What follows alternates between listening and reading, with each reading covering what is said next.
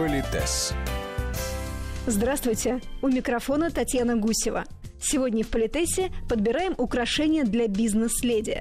Выясняем, что и как носить, чтобы подчеркнуть успешность, индивидуальность и вкус. Можно ли в деловом стиле смешивать металлы, ходить на работу в бриллиантах и сочетать драгоценности с бижутерией – расскажет наш постоянный эксперт, педагог-консультант, специалист по этикету и протоколу Алена Гиль. Я очень рада, что вы говорите о том, что ювелирное украшение это не просто украшение, действительно, это демонстрация успеха, статуса и уважение к себе, уважение к тому человеку, к которому ты пришел. И это знание правил игры в бизнесе. Все-таки это очень важно. Поэтому в деловой жизни опускаем вводные, да, потому что каждый случай может быть уникальным. Но принцип, я, я бы его обозначила так, малюсенькая и дорогусенькая.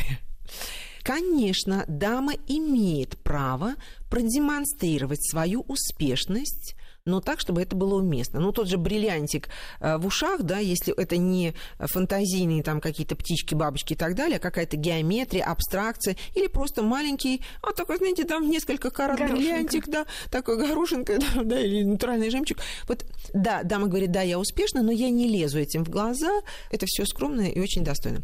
Но, если позволите, я хотела бы начать с небольшой такой исторической, если не справки, просто с такой исторической истории. Вот даже в XVIII-XIX веке Дама, вы помните, дама не имела самостоятельного значения, она была женой, матерью, хозяйкой в доме и так далее. И это была работа, да, она требовала усилий. Поэтому, например, дама э, ходила всегда дома не в неглиже, это всегда была домашняя одежда, между прочим, в которой она не принимала гостей, потому что если должен был состояться визит, а были так называемые визитные дни, даже все равно переодевались в визитное платье. И вот первую половину дня или там до какого-то времени, ну, я уверена, что все слушатели знают, что бриллианты носили после пяти, после шести, 6 часов. До этого бриллианты не носили. Все скажут, а если это помолочное кольцо, там, да, а если это царская семья, ну, вы понимаете, все равно там свои есть правила.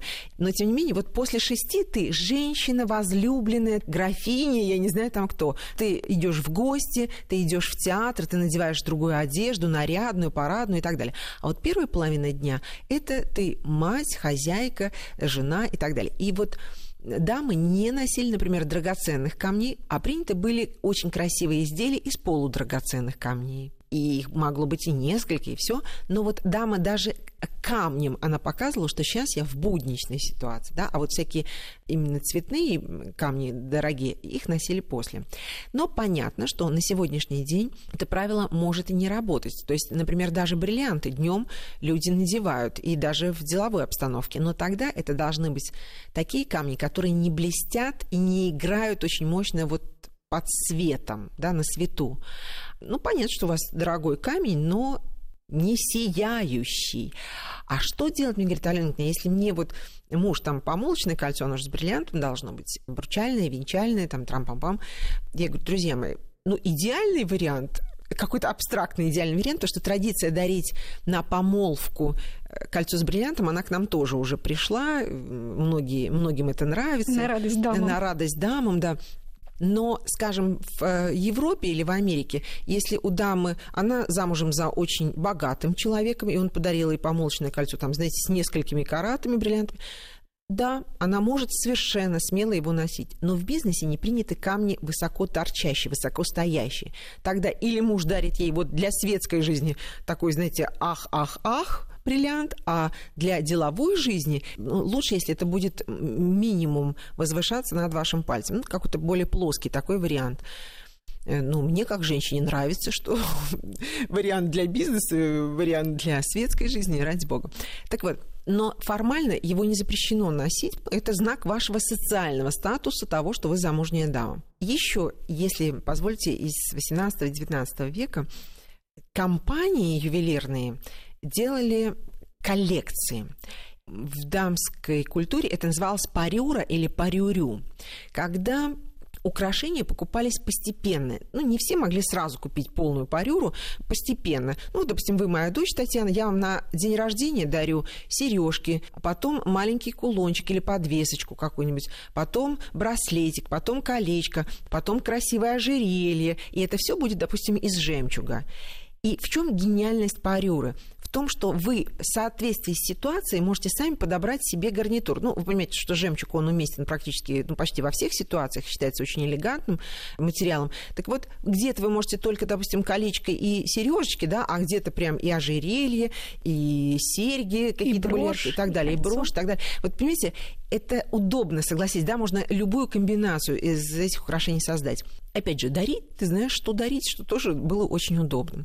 В наше время крайне редко это используется, а мне кажется, что зря. Но грамотные женщины, они, естественно, покупая себе украшения, они думают о том, как это будет сочетаться. Потому что, например, металл, мы по мужской моде помним, да, в дамской моде тоже это срабатывает, что, как правило, мы надеваем какой-то один металл ну, если еще очки еще, это может учитываться, да, один металл. Единственное, что может не совпадать по металлу, это обручальное кольцо. Оно может быть желтым, а все остальное может быть белым. Но, повторюсь, если у человека с этим кольцом не связаны какие-то э, трепетные ассоциации, и он легко к этому относится, как просто к социальному символу, в конце концов, у вас может быть два кольца, и желтенькое, и беленькое, чтобы под каждый э, гарнитур это было удобно. Иногда дамы умело сочетают два металла, то есть или видно, что это концепция и это ход, или дамы просто ну, гениально сочетают. Это не всегда просто.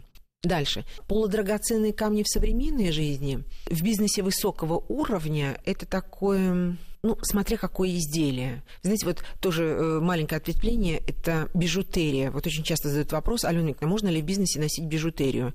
Да, пластик, как правило, это лето, отдых, это к консервативному бизнесу не имеет отношения. Если это бижутерия, которая такая похоже на ювелирное украшение. Ну, вы знаете, многие модные дома делают бижутерию, но такого качества, которое считается абсолютно законной, обоснованной, и дамы в бизнесе тоже могут надевать их. Но они больше похожи не на бижутерию, а именно на ювелирное, ювелирное украшение какой-то удивительной работы. Такую бижутерию очень высокого качества, в принципе, можно надевать и на деловые встречи. Но вы помните, чтобы не сверкало, не лезло в глаза, с этим тоже надо быть осторожным. Дальше. Давайте серьги рассмотрим. Да. Мы уже с вами поговорили о том, что малюсенькая и дорогусенькая. Но есть еще одно правило в бизнесе. Э, что в бизнесе я прежде всего профессионал, а потом дамы. И я свои проблемы профессионально решаю не конкретным древним романтическо-эротическим способом, привлекая внимание к своим глазам, к своим волосам, к своим ногам, например, блестящими туфлями, к своей шее тем, что у меня длинные серьги. А вы помните, что когда мы разговариваем, они начинают двигаться, а значит, движущийся объект привлекает внимание к шее, значит, ты дразнишь мужчину и говоришь, вот какая у меня прекрасная шея. Соответственно, будем несколько прямолинейный, но мы же сейчас у нас обучающий такой некий формат, Мужчина, сидящий напротив, он понимает, или дамочка не знает правил игры, не твоего уровня деловой культуры, человек, заметьте, неплохой, хороший, добрый, порядочный, да, не знает правил игры, или она знает правила, но специально дразнит его именно как мужчину. И таким способом решает свои проблемы. И какой будет результат, это неизвестно. Поэтому вот вы, Татьяна, зная все эти правила, отправляясь на деловую встречу, вы у меня, опытный боец, должны просчитать, что надеть в этой конкретной ситуации. А может такое быть, что вы отправляетесь на встречу с каким-то деловым партнером, и вы прям понимаете, что надо надеть висюльки какие-нибудь, чтобы мужчина рассиропился, расслабился, забыл, зачем он сюда пришел, а вы бы получили от этого преимущество. Может быть у вас такая коварная цель, Татьяна? Вполне. Вполне. И вот я обожаю вас, всех женщин, сведущих, грамотных. За что? За то, что мы сами принимаем решение, где, когда и как мы будем выглядеть. Мы сами принимаем решение – какое мы производим впечатление, и мы сами принимаем решение, какой нам нужен результат. А в соответствии с этим мы и будем грамотно надевать то, что посчитаем нужным. Так вот, серьги э, висящие, всякие блестящие и так далее, это считается частью светского гардероба образа. и образа жизни, совершенно верно. А в бизнесе это какие-то маленькие абстракции, э, какие-то графичные, э, может быть, или если там ну, что-то там такое фантазийное, то оно должно быть маленького размера. Но вы удивитесь, эклипсы тоже не запрещены в бизнесе, но надо понимать, что они должны быть небольшого размера. Чем больше у вас в ухе, тем вы больше дрейфуете в сторону светского времяпровождения. Но не запрещено. Ювелирный этикет продолжим обсуждать в нашей следующей программе. Политес.